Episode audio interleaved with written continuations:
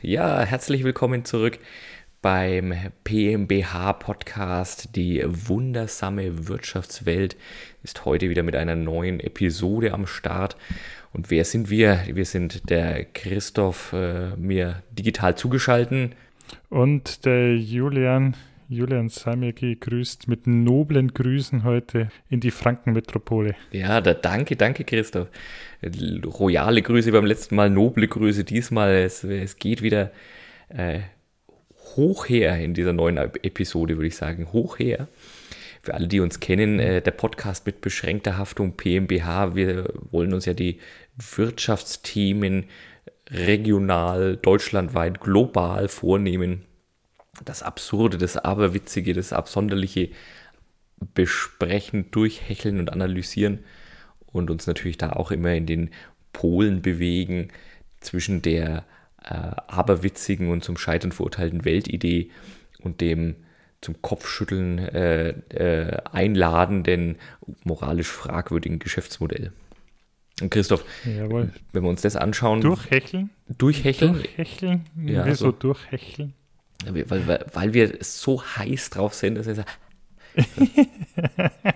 Aber thematisch, was wollen wir uns denn in dieser Episode so vornehmen? Ja, wie jedes Jahr zu dieser Zeit ist ja gerade Nobelpreis-Saison oder die gerade vorüber, also zumindest die Bekanntgaben sind erfolgt. Nobelpreis würde ich jetzt eher einordnen bei, wenn, dann sind es doch eher zum Scheitern verurteilte Weltideen, wobei meistens sind sie nicht so zum Scheitern verurteilt, sonst gäbe es keinen Nobelpreis dafür. Friedensnobelpreis immer ausgenommen.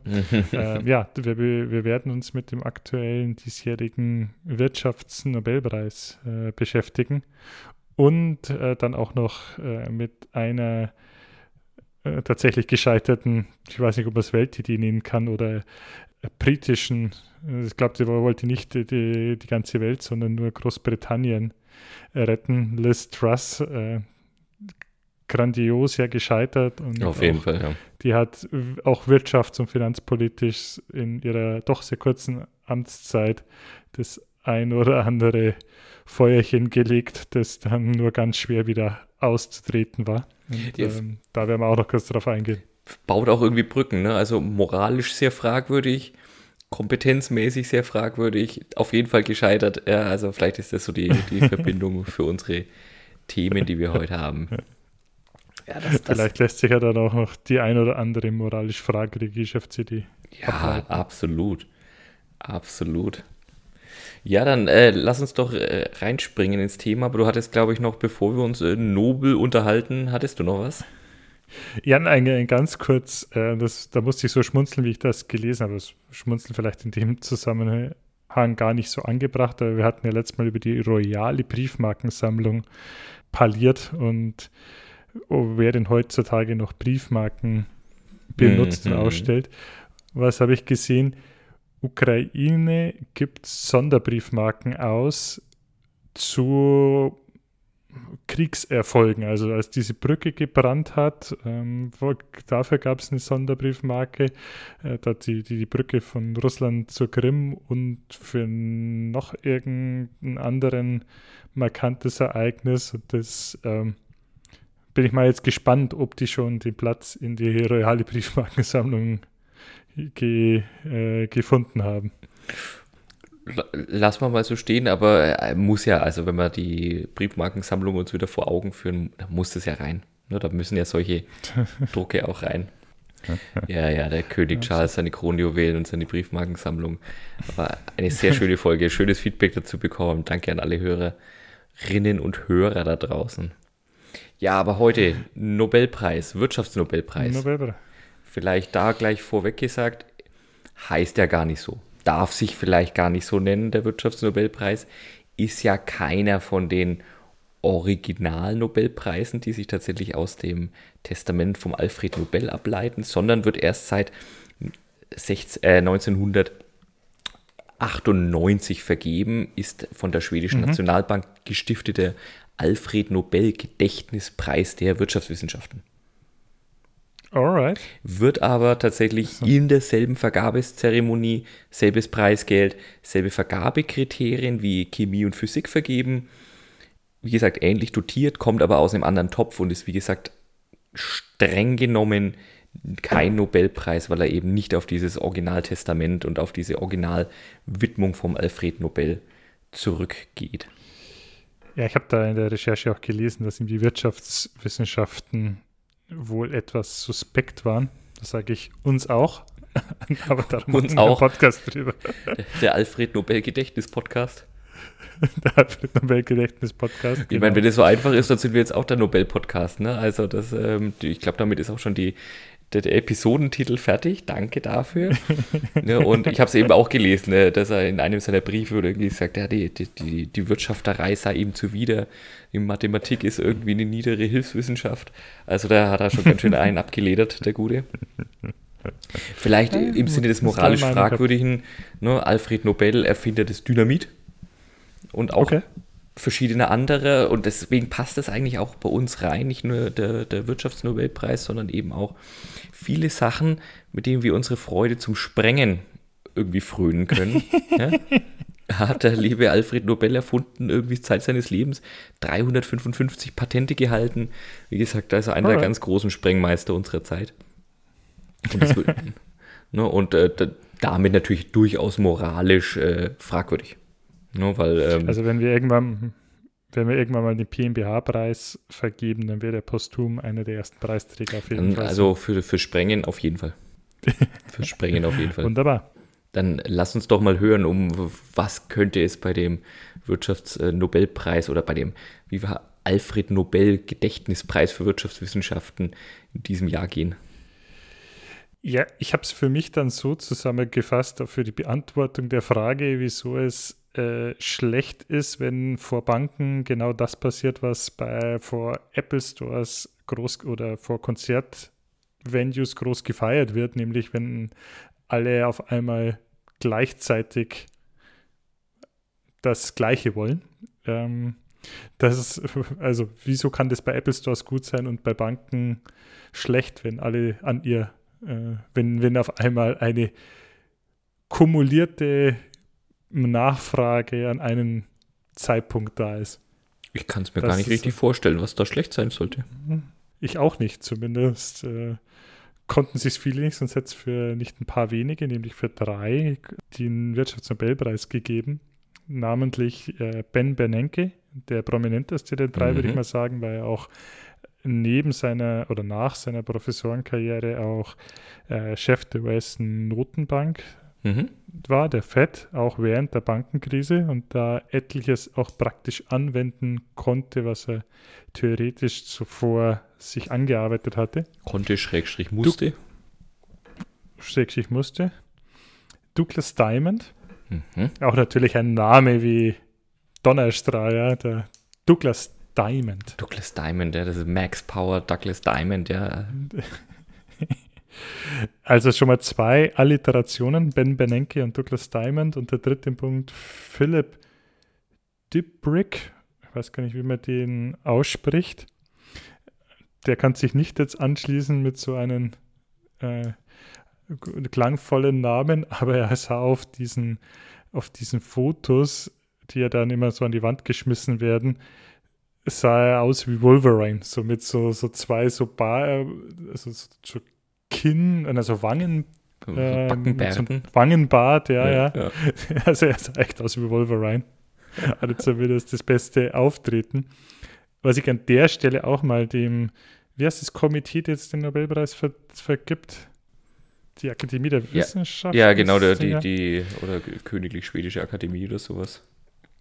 Ja, also was ich den, den Werkstudenten der Königlich Schwedischen Akademie auch mal sagen möchte, ich glaube, diese PowerPoint-Vorlage von Windows äh, 3.0 oder so, die kann man auch langsam mal anpassen. Das ist ja immer so dieser selbe dunkelblaue Hintergrund, wo die dann veröffentlicht werden.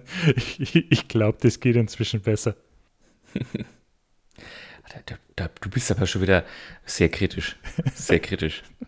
So, und die, die drei Herren, also der, der Douglas Diamond, der Backenbart Wolverine und äh, Ben Bernanke haben den, äh, den Wirtschaftsnobelpreis erhalten in diesem Jahr für, du sagst äh, Banken und ich habe Wirtschaftskrise verstanden. Wirtschaftskrise 2008. Wir erinnern für uns. Ihre Erforschung von Banken und Finanzkrisen. Für die Forschung äh, von der Rolle von Banken während Finanzkrisen. Okay, okay, okay. Na, okay. Banken und Finanzkrisen. Banken und Finanzkrisen haben gar nichts miteinander zu tun an der Stelle. Weiß man kann, nicht. Kann, kann, kann nur, ein, kann nur ein, ein Spötter, der sonst nichts zusammenbekommt wie ich, äh, sowas in, äh, in die äußern. äh, etliche Zusammenhänge sind rein zufällig. Zwei, also wir erinnern uns, äh, Wirtschaftskrise 2008, äh, Weltwirtschaftskrise, ähm, wie es mhm. mittlerweile auch bei Wikipedia genannt wird, ging 2007 los, hat sich aus einer geplatzten Immobilienblase, in, vor allem in, den USA, ein ja, weltweites Finanzbeben entwickelt. Ähm, gibt sehr schöne Filme dazu, äh, die ich an der Stelle empfehlen kann. Äh, Spielfilme, aber die nach äh, realem Hintergrund. Einerseits Margin Call, sehr schöner Film, mhm. und noch besser ist The Big Short. Also ah, absoluter, ah, also grandioser Film, der das erklärt, was da alles so passiert ist. Muss man sich, äh, muss man sich echt mal reintun. Ähm, das ist auch so einer dieser Filme, wo du sagst, da musst du lachen, da kannst du irgendwie weinen, danach vor Wut irgendwie was aus dem Fenster schmeißen oder was sprengen. Ähm, dann auch noch ein paar grandiose Schauspieler dazu. Super, aber auch, wie gesagt, äh, die, die bittersten Geschichten schreibt äh, das Leben. Schreibt das Leben, ja. Und wir erinnern uns, ja. also was ist passiert in der Finanzkrise? Immobilienblase platzt unter anderem deswegen, weil jahrelang sogenannte Subprime-Kredite vergeben worden sind, also Menschen Eigenheimkredite für ihre Hausfinanzierung bekommen haben, teilweise die sogenannten Ninja Loans, No Income, No Job haben mhm. trotzdem Leute äh, große ähm, Gelder bekommen, um, um, um Hypothekendarlehen ne, aufzunehmen. Warum? Weil diese Darlehen gebündelt wurden in größere Bonds und die sind als Anlageobjekte weltweit äh, vermarktet worden. Was natürlich die einzelne Hypothek voll langweilig ist, sind dann halt Tausende, Zehntausende Hypotheken zusammengepackt, waren dann plötzlich ein attraktives Anlagegut, AAA-Rating von den Ratingagenturen draufgepackt, obwohl eben Subprime-Hypotheken drin waren, die eben alles andere als sicher waren. Und dann wurden über diese verschiedenen. Gammelfleisch der Anleihen. Ja, das ist, ja. Äh, ist genau eben in dem Big Short dann eben so erklärt zu sagen, da steht dann irgendwie ein bekannter Welt, weltweiter Koch und erklärt eben, wie er das machen würde, so mit so Fischresten, die am Freitag übrig bleiben. Ne, schmeißt er nicht weg, sondern gibt es dann am Sonntag eine schöne Bouillabaisse draus, ne? dann ist es ein neues Gericht und so. Und erklärte so äh, die, diese Analogien sehr, sehr anschaulich und ähm, ja, so ist da die, das Weltfinanzsystem ins Wanken gekommen, als dann irgendwann klar geworden ist, dass da eben nicht nur diese Anlageform, die auf den Hypotheken, sondern dann auch wiederum Sicherungsscheine, Optionen auf diese Anlageformen, also irgendwann ein aus den einigen 10.000 Hypotheken, 100.000 Hypotheken sind da irgendwann Billiardenwerte draus geworden, sodass du sagst, das sind riesige Geldsummen, natürlich alles nur Buchwerte auf dem Papier, ähm, da innerhalb von 2007, 2008 vernichtet worden, äh, entwertet worden. Ähm, ja, das hat gab einen ganz schönen Rums, würde ich sagen. Es gab einen ganz schönen Rums. Man sagt jetzt aber auch, das kam jetzt in den Rahmen dieser dieser Nobelpreisvergabe, dass der Rums noch hätte viel, viel, viel, viel größer ausfallen können, in wirklich einen weltweiten Kollaps des Finanzsystems, äh, ähnlich wie die große Banken oder die große Wirtschaftskrise in den 30er Jahren, wenn damals nicht so gehandelt worden wäre, gerade auch von den Notenbanken, wie gehandelt wurde. Mhm. Und weiter, dass die Erkenntnisse, nach denen gehandelt wurden, basieren auf den Erkenntnissen eben dieser drei Nobelpreisträger, plus einer von ihnen ja sogar einer der handelnden Personen war. Äh, also als Chef damals der Notenbank. Also im Prinzip war das dann so, naja, es wurde jede Menge Zunder gelegt und dann, als das Ganze anfing zu brennen, war im Prinzip die, die Erkenntnis, wieso dann die Feuerwehr so stark ausrücken muss, obwohl sie doch jetzt gar nichts dafür kann, dass es brennt. Sage ich jetzt mal ganz, ganz, ganz salopp. Ich wollte es gerade auch jetzt sagen. einfach mal ab, abbrennen lassen kann. Also ab, und mit abbrennen lassen kann, meine ich, die, die Banken kollabieren oder bankrott gehen können, dafür, dass, dass sie eigentlich relativ unverantwortlich dafür, davor gehandelt haben. Klingt jetzt auch moralisch erstmal fragwürdig, wenn man sagt, naja, da kriegt jemand, der da selber mitgespielt hat in dem Spiel, ja, eben wie du sagst, Chef mhm. der Notenbank in den USA, mhm. seine eigene Rolle quasi in der Forschung aufgearbeitet hat, kriegt jetzt für diese Forschung einen Nobelpreis. Also sagt, ja, der dann auch noch die Forschung bestätigt, ja, das war eigentlich ganz gut, wie ich es wie gemacht habe. So, hm, irgendwie hm. moralisch fragwürdig. ja, und zur richtigen Zeit am richtigen Ort, würde ich sagen. Nichts geht über Timing. Ja. Und da ist natürlich schwierig auch immer zu sagen, was wäre gewesen, wenn, also wenn, wenn, wenn sie anders gehandelt Richtig, ja, äh, hätten. Aber es ist so im Prinzip, es drohte ein Flächenbrand und man hat jetzt gesagt, ähm, naja, es ist noch relativ klimpflich ausgegangen. Natürlich gab es jede Menge verbrannte Erde, äh, sage ich mal, aber es ist nicht die ganze Stadt abgefackelt. Mhm. So, mhm. so glaube ich, ist die, die Aussage dahinter. An der Stelle, ich meine, Flächenbrand oder so übergreifender Brand ist eine, ähm, was an der Stelle ja in der Wirtschaftswissenschaften immer ganz oft kommt, diese drei Wörter, die, ich, die als Synonym oft benutzt werden. Und da möchte ich dich jetzt mal fragen, welches ist dein Lieblingsbegriff? Selbsterfüllende Prophezeiung, Abwärtsspirale oder Teufelskreis? Alle schön. Alle schön, die selbsterfüllende Prophezeiung. Da bin ich, du kennst ja, da wissen wir ja, mhm. wiederkehrendes Motiv dieses Podcasts, Julian und seine Prophezeiungen. Ja, und äh, wie ich immer daneben liege, also so wie ich die quasi, auch bei mir, das ist eine selbsterfüllende Prophezeiung, dass ich mit meinen Prophezeiungen immer daneben liege. Also von daher mein Favorit mhm. völlig klar. Deiner Favorit? Ja, du, du hast quasi so eher das die Prophezeiung, so ein bisschen auch das äh, Prophetenhafte, ja, Göttliche da drin. Ich bin ein großer Freund des Diabolischen, des Teufelskreises. Ja, das war. Teufelskreises. Auch das wundert mich nicht. Aber im Endeffekt äh, meinen wir ja beide dasselbe.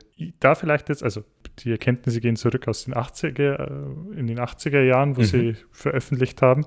Zwei davon, nämlich der Diamond und der Dybbuk, Dybbuk, dazu, wie so Banken so Dufte sind. Mhm. Und der Ben Bernanke hat sich mit den Erkenntnissen aus der Wirtschaftskrise in den 30er Jahren beschäftigt und mhm. was damals so schief lief und auch landläufige Meinungen widerlegt.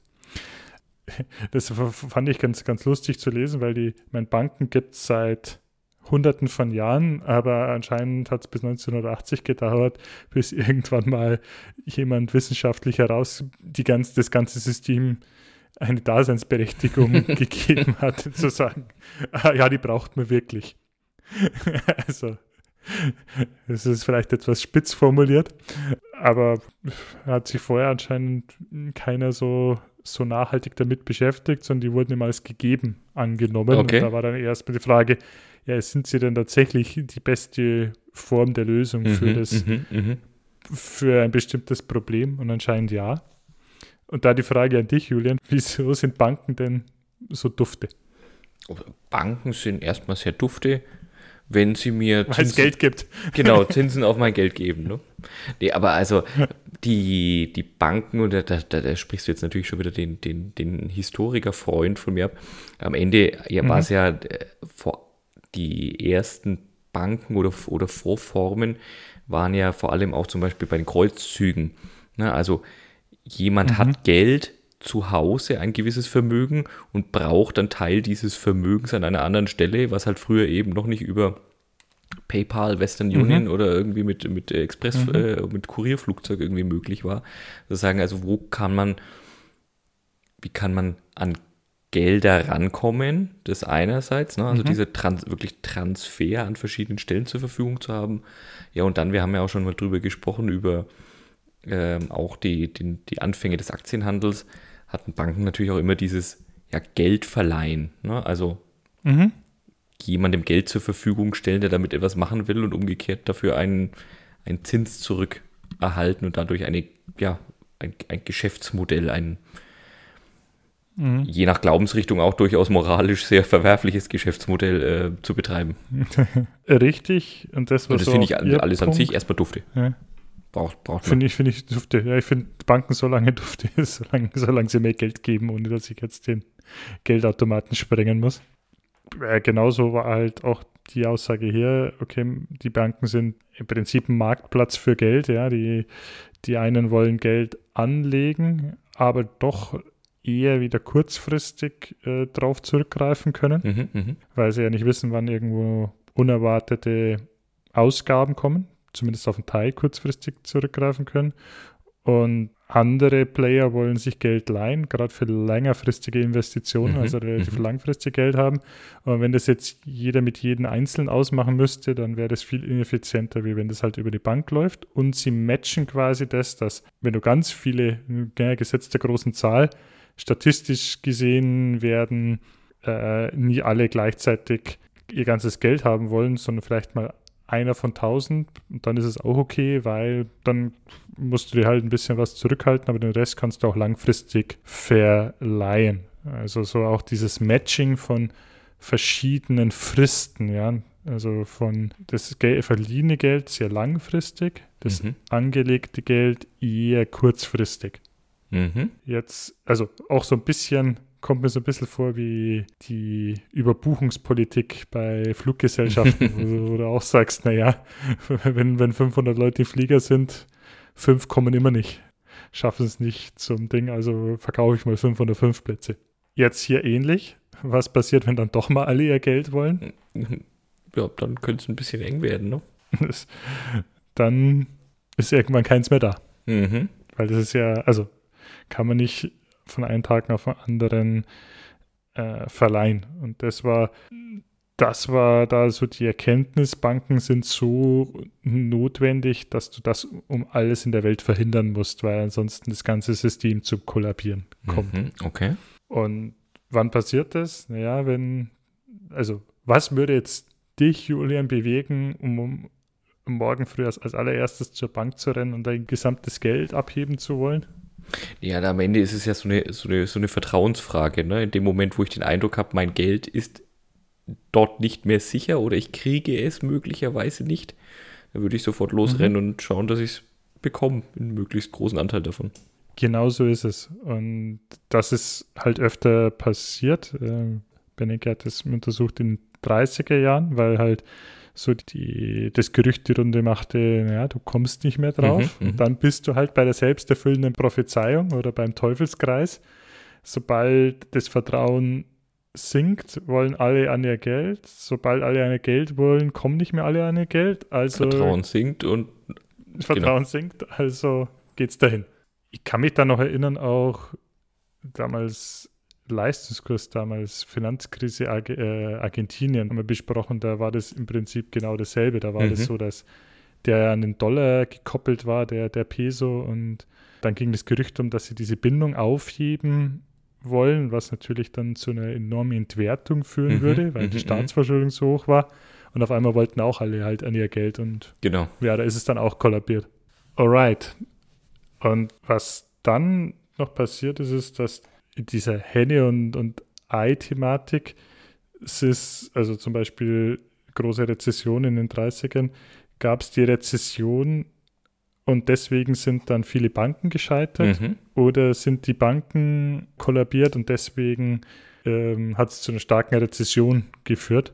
Konnte eben der Ben Benenke auch nachweisen, dass es eher Zweiteres war. Mhm. Also, dass das, das Nicht-Funktionieren der Banken und äh, die, die fehlende Liquidität der Banken dafür gesorgt hat, dass halt keine Kredite mehr für irgendwelche Investitionen vergeben werden konnten und das nicht jetzt der alleinige Auslöser war, aber mhm. die Rezession eher noch verstärkt hat mhm. ähm, und nicht umgekehrt. Okay, spannend. also im Prinzip, äh, man braucht unbedingt die Banken, sonst funktioniert es gar nichts mehr, war so die die Quintessenz. Nochmal, moralisch leicht fragwürdig von einem, von einem Ex-Banker, aber äh, wenn es sauber hergeleitet ist, kann man dafür schon mal was, was hergeben, so ein, so ein Preischen. So. Ja, doch, doch. Und eigentlich das Wichtigere dabei noch, man braucht doch unbedingt das Vertrauen in die Banken. Also die Bank nützt dir nichts, wenn ihr keiner traut. Mhm. Da, dadurch sind auch so Sachen dann entstanden, wie zum Beispiel Einlagensicherung, was du in Deutschland Ja. Mhm. hast. Das gibt bis, glaube ich, 100.000 Euro oder so. äh, Der Staat dir garantiert, dass du deine Einlagen wiederbekommst. Das heißt im Prinzip ja auch, dass also es ist im Prinzip eine Versicherung, von der es dann halt, naja, die ist sehr billig, weil eigentlich brauchst du sie nie, weil wenn allein dadurch, dass die Versicherung besteht, wird der Fall nicht eintreten. So mehr oder weniger war das salopp gesagt. Ist Mhm. natürlich jetzt, also bisher stark vereinfacht ausgedrückt, aber das kam da raus und dann eben auch durch diese Erkenntnis, dass dann bei der Wirtschaftskrise halt gesagt wurde, okay, wir kaufen jetzt zum Beispiel den Banken in, massiven, in massiver Weise Staatsanleihen ab, damit sie ihre Liquidität gesichert wird, weil alle, also wir müssen alles Ermessliche tun, um die Banken liquide zu halten. Mhm. Mhm. Das war jetzt so in groben Zügen, für was die ihren Nobelpreis bekommen haben. Okay, ja, du, ähm, nochmal, ähm, wer, wer bin ich, dass ich sage, das ist nicht so? War da jetzt für dich etwas bahnbrechend Neues dabei? Du wirkst etwas so, naja. Äh, sagen wir mal so, ich, ich finde es lo logisch. Es, es klingt logisch und das ist ja, glaube ich, oftmals auch die, das, ähm, das in vielen guten Dingen, in richtigen Dingen, in einfach, die, die so eine, ne, die, die, Schönheit auch in der Einfachheit der Gedanken liegt und dann zu sagen, in dem Fall zu sagen, das ist, ähm, Geld ist Vertrauen, Bank ist Vertrauen, Vertrauen gilt es in der Weise zu stabilisieren und diese Stabilisierung bedeutet dann im Zweifel auch dafür zu sorgen, dass das Versprechen, die Liquidität aufrechterhalten wird und eben durch ähm, Notenbanken eben genau das dann getan werden muss, auch eben mit der mit dem Risiko dann eben der Geldentwertung, mit dem Thema Geldschöpfung. Auch das sind ja Sachen, die wir heute sehen, wenn wir wieder zurück in die, Parallel in die Parallelen gehen. In der Corona-Pandemie viel, viel Geld rausgegeben, um eben zu verhindern, dass eine Wirtschaft crasht, haben wir jetzt eben genau damit zu tun, dass das halt nicht umsonst kommt, sondern dass du halt, wenn du Geldentwertung betreibst, dann halt auch Inflation äh, äh, weltweit treibst, wobei die jetzige Situation nochmal vielschichtiger ist, da wollen wir jetzt nicht drauf eingehen. Aber deswegen erscheint mir das erstmal logisch, aber umso wichtiger ist, bloß weil es logisch ist oder man das vermuten könnte, dass es so ist, dass das dann auch mit, wenn das dann auch mit Forschung hinterlegt werden kann, ist ja umso wichtiger.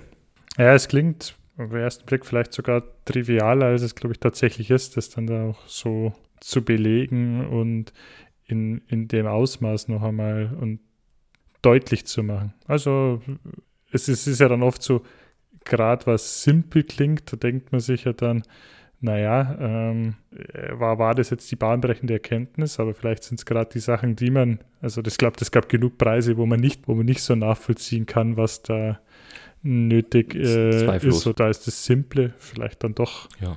also ist nicht weniger wert, nur weil es mh, relativ einleuchtend auf den Ja. ersten Blick erscheint. Und, und was ich ja auch sagen muss, und das ist natürlich für, für Menschen wie uns ähm, immer einfacher im Nachgang ne, zu analysieren und drüber zu sprechen. Da macht, sich, macht man sich schnell mal irgendwie in einen schlanken Fuß und sagt, ah, das ist ja ganz einfach, warum kommt, da kommt man doch drauf. Ähm, Ja, aber es ging ja eben, wie du es auch sagst, äh, der, der, der Bernanke, einer der eben der, der Köpfe zum Thema Weltwirtschaftskrise, äh, Weltfinanzkrise 2007, 2008. Du musst halt in dieser Situation dann auch so handeln. Und hast eben nicht die Forschung und sagst, ach, ich schau mal, was die äh, Nobelpreisträger sagen, weil den hast halt dann irgendwie erst ein paar Jahre später dafür bekommen, sondern musst ja entsprechend agieren und nicht aus der Theorie heraus oder aus einem, aus dem Glauben, dass du denkst, das ist richtig, sondern ja mit dem Wissen, dass deine Auswirkungen, deine Entscheidungen jetzt hier massive Auswirkungen haben und du es nie so ganz richtig machen kannst und du kannst irgendwie das Schlechte mit dem noch größeren Übel versuchen äh, zu bekämpfen. Das verdient da, finde ich, schon auch immer Respekt, dass es immer schnell kritisiert und schnell dahergeredet und auch bestimmt haben sich auch damals die schlauen Ökonomen weltweit die Köpfe drüber zerbrochen und mindestens zwei Lager gehabt. Die einen, die sagen, genau so muss man es machen und die anderen, die, die mindestens mit genauso viel Forschung und, und Eifer ähm, gesagt haben, so macht man es auf gar keinen Fall und so wird es noch viel schlimmer. Äh, gab es tatsächlich, also gab tatsächlich äh, früher auch die Fraktion, die dann gesagt hat, okay, ähm, einen Haufen faule Kredite vergeben, ihr müsst jetzt auf einmal ganz, ganz restriktiv handeln und bloß schauen, dass nicht mehr faule Kredite mm, vergeben genau. werden und dann im schlimmsten Fall gar keine oder im besten Fall fast gar, gar keine Kredite mehr vergeben werden. Das heißt nicht im besten Fall, aber äh, das damit provozieren, dass gar nichts mehr vergeben mhm. wird und dann alles zu erliegen kommt. Also das war tatsächlich auch etwas, was so gängige Überzeugungen gebrochen mhm. äh, hat. Mhm. Und äh, ja, der Ben Bernanke, also er hatte die Theorie, weil er halt selber mitarbeitet. Das heißt, er war dann schon, also konnte dann schon nachschauen, was man, was man besser tut oder, oder lässt an der Stelle. Heißt, heißt jetzt für uns mit moralisch fragwürdigen Geschäftsmodellen, lasst uns eine systemrelevante Bad Bank uh. gründen, weil wir müssen auf jeden Fall gerettet werden. Das ist so wie mit, lass uns mit die Birkenstock in die Berge gehen, weil da kommt schon der Rettungshubschrauber. Würde ich jetzt trotzdem nicht empfehlen. Das hatte ich mir aber letztens, als wir über unsere äh, Cum-Ex-Porno-Folge, äh, äh, nee, Entschuldigung, Cum-Ex und Cum-Cum und, und so weiter Geschichte gesprochen hatten, wo wir ja auch schon mhm. über die die weltweiten und deutschen Verfehlungen der, der Bankhäuser gesprochen haben, haben wir auch schon gedacht, so ja, da geht dann halt immer ein ähm, Too big to fail geht dann schon irgendwie. Das ist halt immer die Frage, mit welchem Maßstab gehst du ran? Ist es dann eben, mhm. ist es dann eben die Stadt Hamburg, die sagt, oh, too big to fail, oder ist es dann eben gleich eine, eine Volkswirtschaft wie, wie die USA, die sagt, oh, too big to fail. Da werden dann schnell mal die, die, die Scheinchen locker gemacht vom Steuerzahler, ne? Mhm. Think big, think big. Moralisch fragwürdig, ja. Aber über Think Big werden wir heute, glaube ich, auch nochmal in, in, andere, in andere Konstellation hören. Da freue ich mich jetzt schon wieder drauf, auf die neuesten News unseres, unseres äh, Großdenkers und Lautsprechers.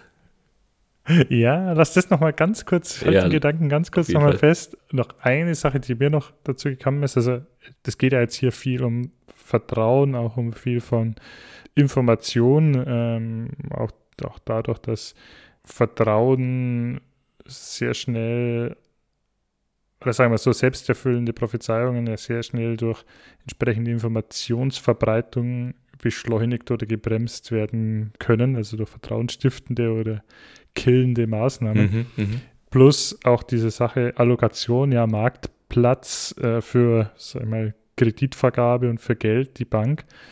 Mich würde interessieren, die haben damals in den 80er Jahren geforscht, ja, also es noch kein Internet und keine sozialen Netzwerke gab.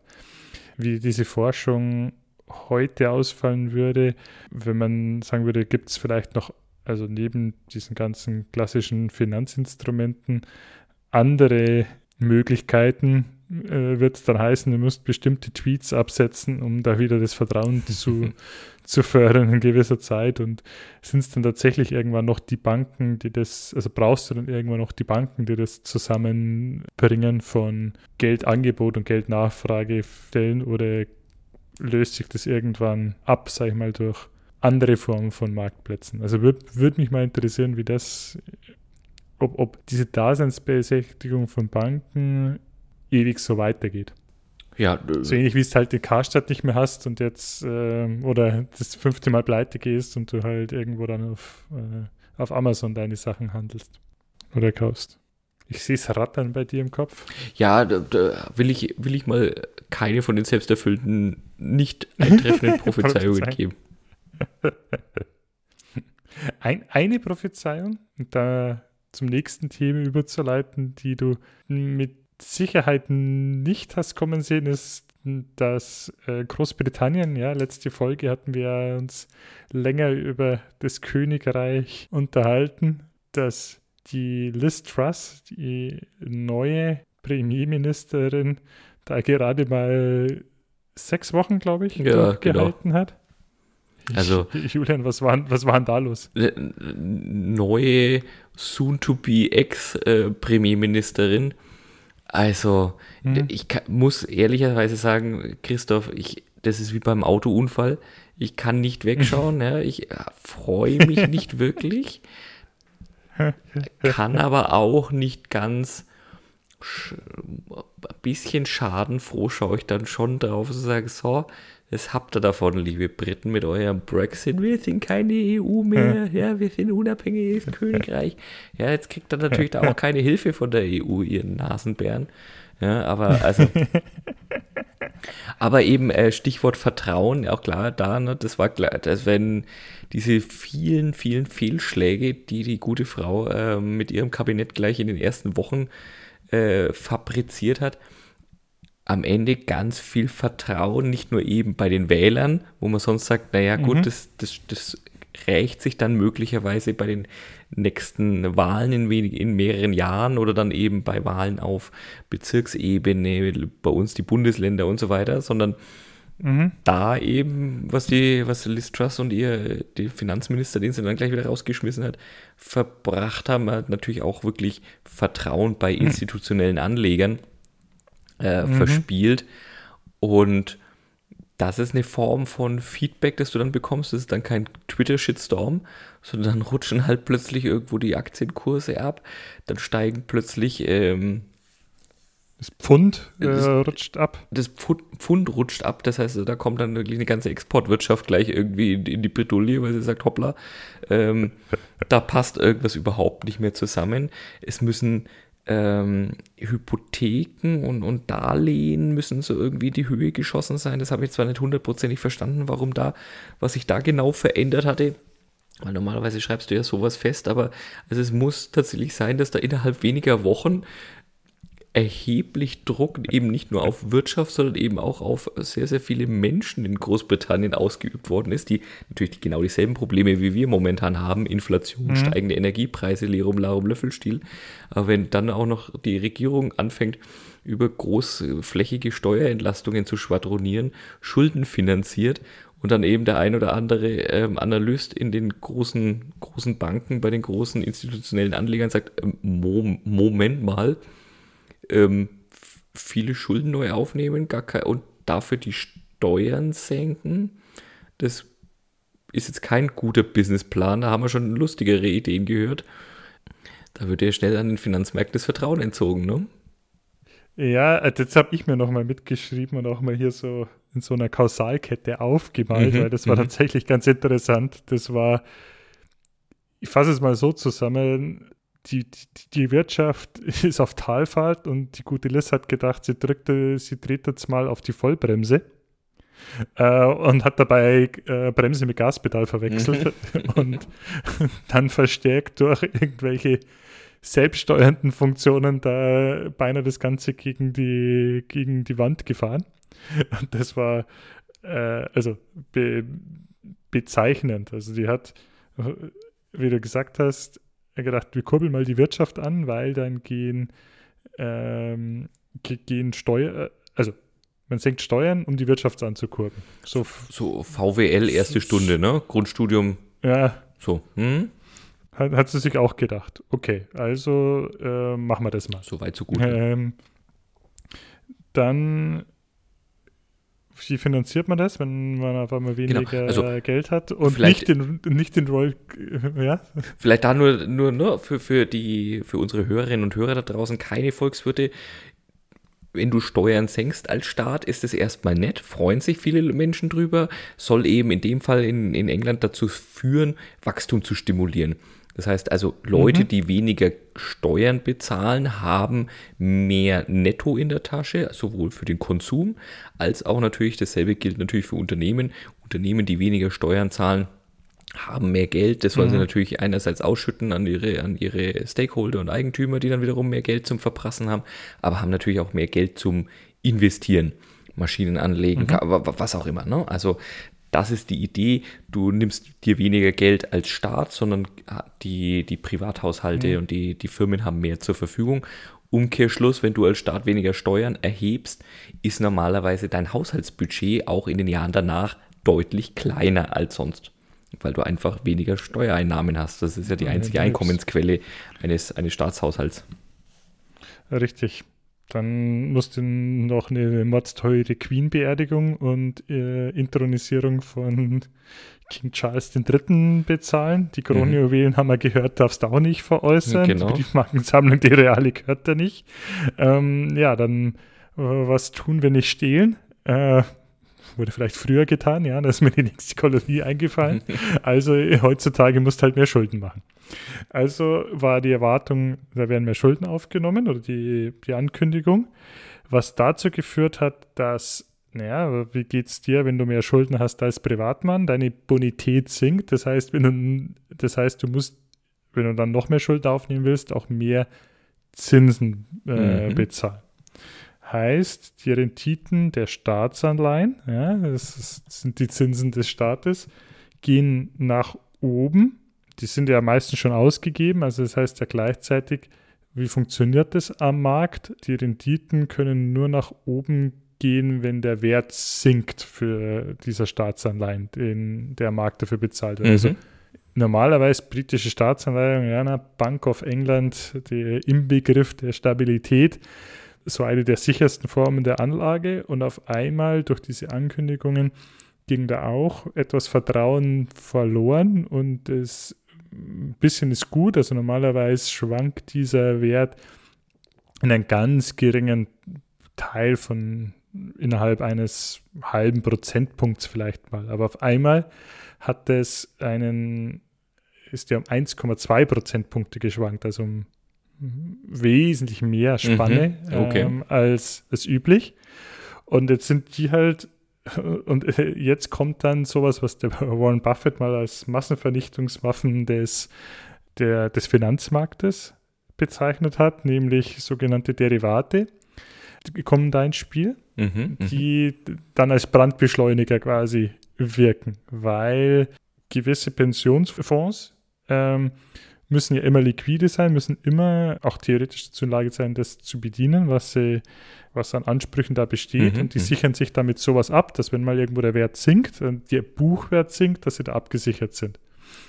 Ähm, und bei ihnen ist halt relativ viel in Staatsanleihen, weil super sicher, langfristig, passt halt auch gut zu Pensionskassen. Ja, genau. Mhm. Pensionsfonds. Auf einmal werden diese, diese Staatsanleihen viel weniger wert das heißt, diese Derivate, ähm, Liability, wie heißen die?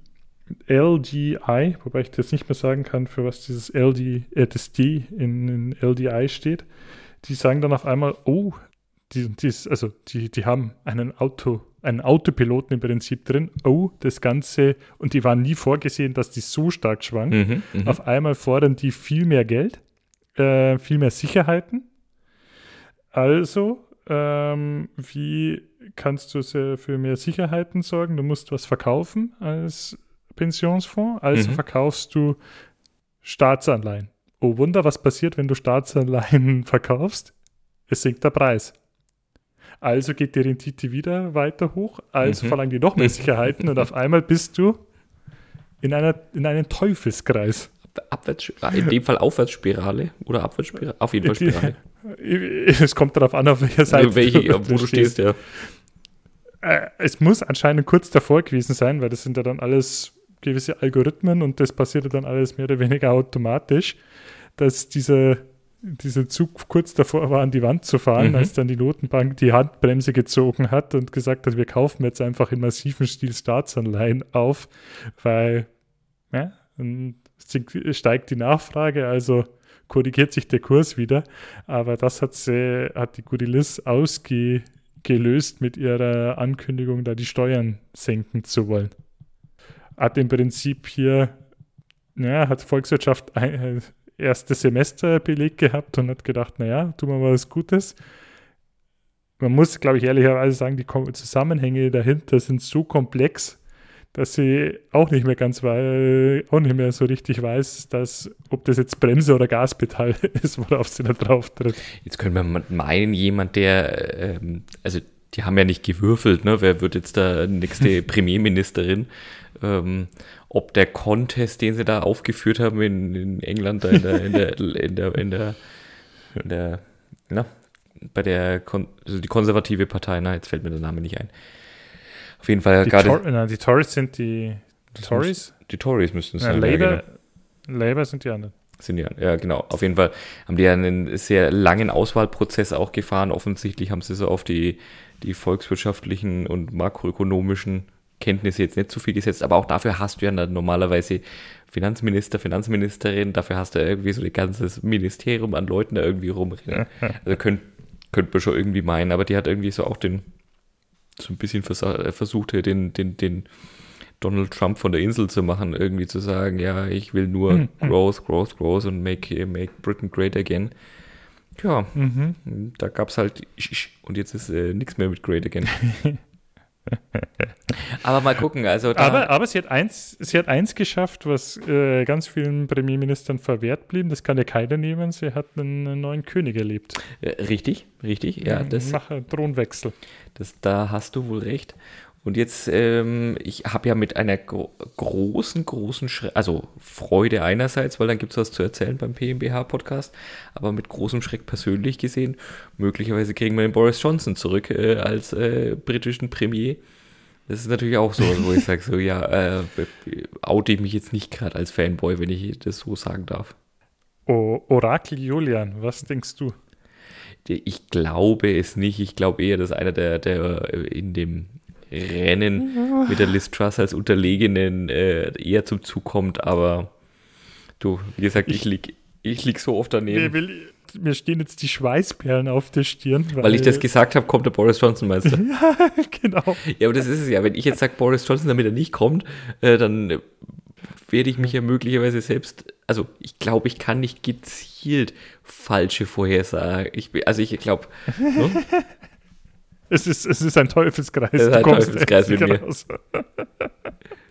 ja, andere Es ist- sagen, es ist du ein Kreuz. nicht ist drum ein- herum. ist ein Kreuz mit mir, aber du sagst, das ist der Teufelskreis. Oh Mann, oh Mann. Er war übrigens nicht in Sri Lanka im Urlaub, sondern eher, ich glaube, irgendwo auf der Dom-Rap. Ähm, also Und ist gleich wollte zurück, nicht in den Pool springen. Ja, ist gleich zurückgechattet. ist gleich zurückgechattet, der Gute.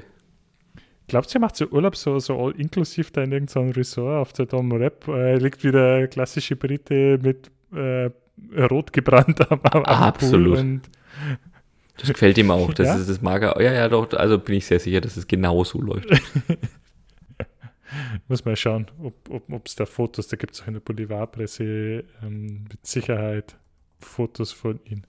Du Thema Urlaub und ähm, äh, weil wir jetzt auch schon über die Notenbank gesprochen hatten, ich Mhm. hatte letztens die Chance, mit einigen unserer ähm, werten Hörer ein Wochenende zu verbringen.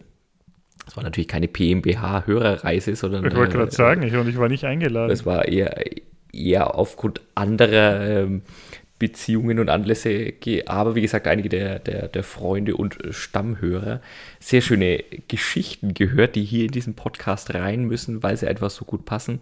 Jetzt gerade auch Urlaub und äh, Notenbanken. Alright. Die Ich Schwa habe Urlaub in der Notenbank gemacht. Hast du? Nein. Nein, so, Du? nein, nein, äh, so, so einfach war es nicht. Urlaub wurde in der Schweiz gemacht.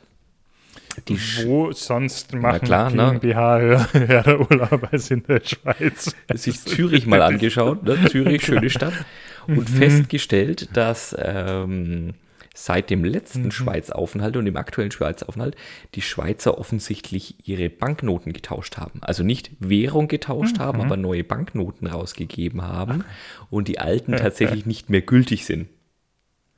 Alright. Ist natürlich erstmal irgendwie auch eine blöde Situation, wenn du das halt irgendwie beim Abendessen merkst und, äh, ne, und äh, du darauf hingewiesen wirst, dass das, was du da so abgibst, halt Altpapier ist, ja, im, im, im, wahrsten Sinne des Wortes. Ich, ich stelle mir da auch so dies- diesen Schweizer Kellner so richtig in Schweizerdeutsch äh, vor, wie er das sagt, dort die können sie ja nicht mehr, mit denen können sie ja nicht mehr bezahlen. Ja, so war es wohl ungefähr. Dann ein, äh, am nächsten Tag ein Abstecher eben zur Dependance der, der Schweizer Notenbank gemacht, die das natürlich umtauschen können, genauso wie du in Deutschland immer noch die D-Mark ja eintauschen kannst gegen Euro, Mhm. ist es dann natürlich in der Schweiz auch an sich erstmal kein Problem. Witzig war dann erst der Hinweis des dortigen Bankers, der also ob des umgetauschten Geldbetrags eine halt eine Reisekasse, ja, wo du sagst, das war jetzt für den eher so unspannend, gibt dann also dem, dem Freund und, äh, und seiner Freundin äh, den Hinweis, dass wenn sie noch Bargeldbestände hätten von den früheren Banken, dass die also auch in den grenznahen Wechselstuben lassen sich, und jetzt halte ich fest, kleinere Beträge bis 500.000 Franken auch dort einfach so umtauschen. Da muss man nicht jedes Mal zur Zentralbank. Hat er im Prinzip gesagt, ey, was, langweil mich nicht mit deiner Armut hier.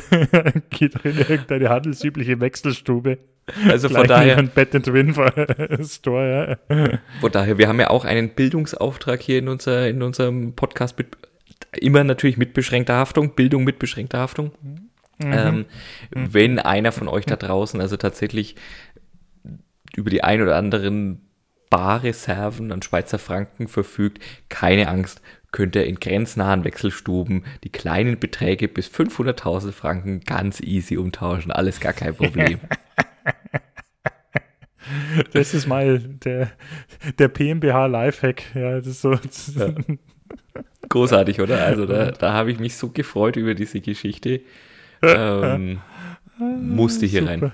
Musste hier rein. Aber dass ihr da, da wirklich tatsächlich in der, in, in der Schweizer Zentralbank ein, einmarschiert mit euren. Du, wie gesagt, äh, Papier. Ja. Wie, wie ist es so in der Schweiz? Bringst du deine blaue Tonne mit so? wie, wie, wie ist es so? Du fährst mit der blauen Tonne in die Schweiz. Was haben Sie da drin? Ja, nur Altpapier. Oh, ich habe hier ein bisschen Altpapier dabei. Ich habe gehört, das kann man tauschen. Alright. Ja, wie ist es so in der Schweizer Zentralbank? Äh, es muss da schön sein. Schön. Ja, also ich habe ich hab diese Details jetzt nicht abgefragt, sondern wir haben uns dann wirklich eher beölt über die, über die äh, Geldbeträge. Ach so, da war es gar nicht mit drin ich, ich, war nicht mit drin. Also da habe ich vielleicht jetzt äh, falsch wiedergegeben. Das ist eine, eine Anekdote, die ich kenne aus zweiter Hand. Ah, von einem verstehe, unserer verstehe. Hörer, Christoph. Ich weiß nicht, ob ich das jetzt vorhin verstehe, undeutlich, undeutlich geäußert. Äh, nein, ich glaube, ich habe einfach nicht aufgepasst. Ja, das glaube ich auch. Weil, weil ich in Parallel, und jetzt hier, ich schalte mal, ich drehe mal hier die Kamera um, dann siehst du Boris Johnson in äh, Hawaii. Hawaii Badehose. Ja. Äh, Badehose auch in der Dominikanischen Republik zusammen mit seinem Sohn. Also du, genau so Das habe ich vor. gemacht während du, sehr genau. Aber er ist jetzt Oberkörper bekleidet, im Gesicht gleich rot, also man weiß jetzt nicht, wie stark sein Sonnenbrand. Finde ich jetzt an sich auch nicht ist. schlimm. Also das, das hat jetzt vorhin was Abwertendes bei mir gehabt. An sich finde ich das jetzt auch erstmal nicht schlimm, dass der halt Urlaub macht mhm. wie, wie Millionen andere auch. Mhm. Es ist eher so, dass man es eben, glaube ich, von jemandem, der Staatsmann ist, nochmal was anderes erwartet. Aber an sich mhm. ist es mhm. ja nicht schlimm, aber trotzdem ist es dann irgendwie ein bisschen, bisschen lustig, den mhm. so in der, in der eben Hawaii-Badehose rumstehen zu sehen. Ich sage mal so, der, wenn keine politische Macht hätte, wäre er wirklich unterhaltsam. Ja, das stimmt wohl. So ist es gefährlich, ne? so ist es gefährlich. So schaut's aus. Apropos Schwanken zwischen unterhaltsam und gefährlich, unser bester Freund und äh, regelmäßiger automatischer Content Creator für diesen Podcast, Elon Musk. Er hat wieder zugeschlagen. Elon, Elon, Elon. ja, äh, im wahrsten Worte, er, er, hat jetzt beschlossen, er kauft doch äh, Twitter und doch zu dem ursprünglich ausgemachten ausgemachten Preis. Ich weiß nicht, ob er da nochmal gut beraten wurde, aber. Ja, wahrscheinlich von seinen Anwälten gut beraten. Ne? Da, wir erinnern uns, ähm, mhm. nach dem Rückzug, dem öffentlich verkündeten, dass er Twitter doch nicht kaufen will, ist eben publik geworden.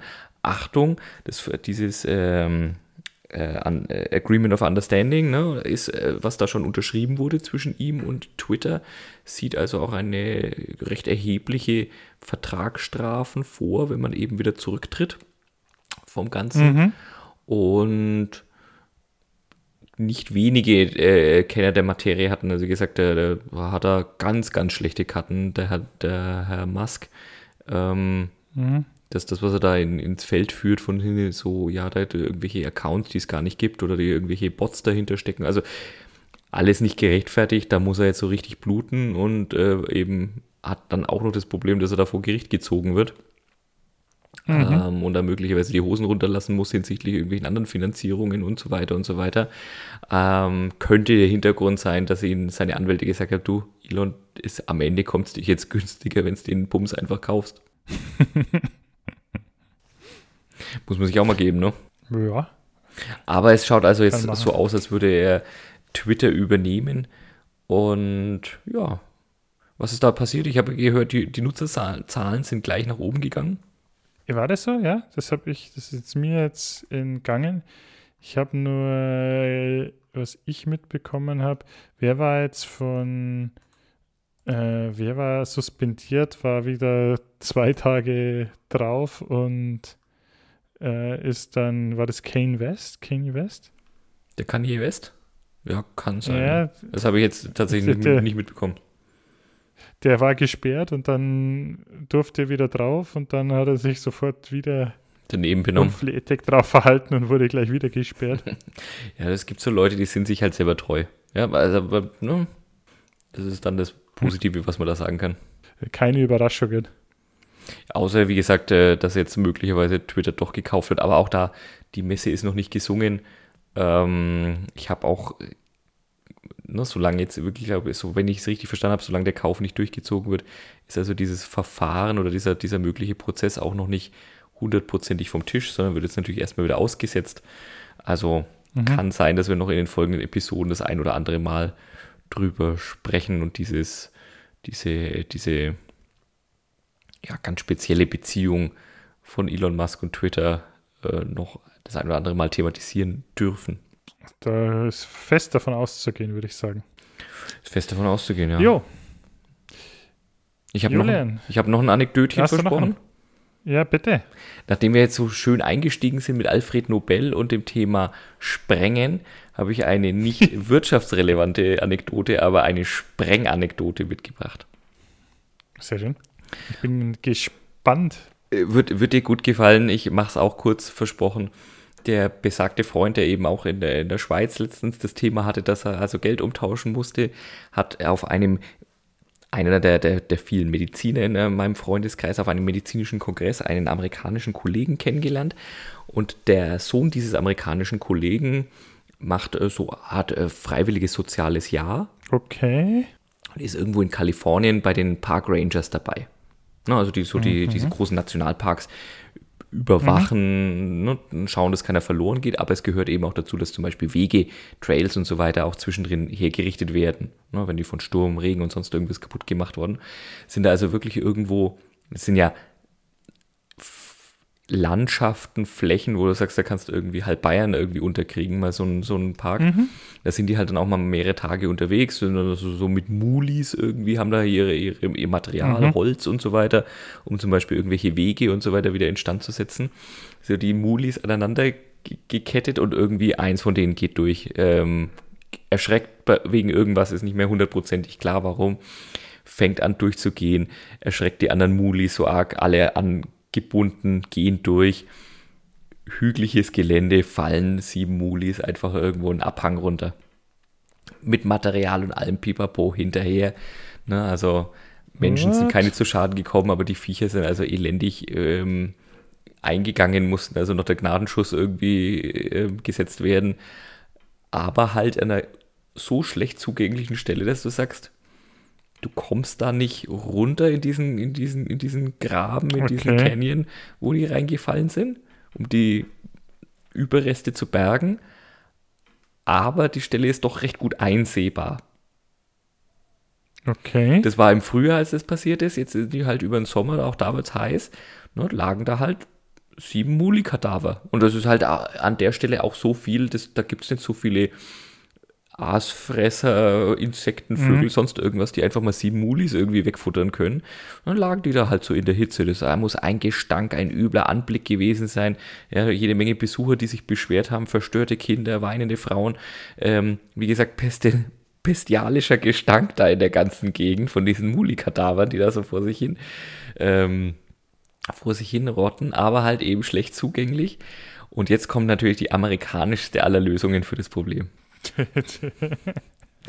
ich, ich kann du mir denken, worauf etwas? diese Geschichte hinaus, hinausläuft. sind sie auf die Idee gekommen, nicht Dynamit, klar, ist ein bisschen schwierig, nehmen sie C4-Sprengstoff, Plastiksprengstoff. ist also einer runter, hat sich abgeseilt, runtergekraxelt, die Mulis mit, mit C4 präpariert und das Zeug danach in die Luft gesprengt. Es muss also einen fürchterlichen Schlag getan haben. Danach war nichts mehr zu Scheiße. sehen. Da war, da war kein Fetzen Muli mehr übrig. Und haben einfach in die Luft oh, gesprengt. ah, Entschuldigung, ich muss immer noch lachen. Also diese Geschichte, auch diese hat mich sehr erfreut. Die armen Mulis, ich bin, bin schockiert über die armen Mulis. Aber die waren ja schon tot, ne? Also das ist ja. natürlich aus meiner Geschichte hervorgegangen, Christoph.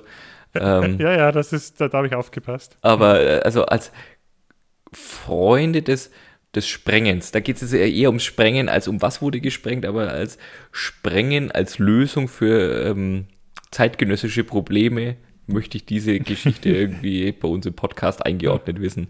Habe ich mich groß, auch sehr groß drüber gefreut. Shoutout an Seppi für seine zwei Geschichten und Beitrag an dieser Episode. Alright. Da muss ich kurz ergänzen, ich habe das schon mal gehört gehabt, dass auch anscheinend Österreich ähm, auf Almen Kühe, die an schlecht zugänglichen Stellen verändert sind, äh, wohl auch gesprengt worden ja. Äh, werden oder sind. Ich glaube, es ist keine gängige Praxis mehr, aber die, wer hat es erfunden? Die Österreicher. Oder die, die Schweizer. Österreicher. Oder die Schweizer, man da, wo, da, wo, also Berge und, und Sprengstoff, das, das gehört halt dann auch irgendwie ein bisschen zusammen. Deswegen, wir haben schon einfach so lange nicht mehr über Sprengen gesprochen, das muss, musste ich jetzt irgendwie, musste ich jetzt irgendwie loswerden. Es wird mal wieder Zeit, dass wir wieder ein Sprengen-Spezial machen. Äh, dringend, dringend notwendig. Dringend notwendig. Ja, wunderbar. Wir sind fast am Ende, ne? Irgendwie habe ich den Eindruck. Glaube auch.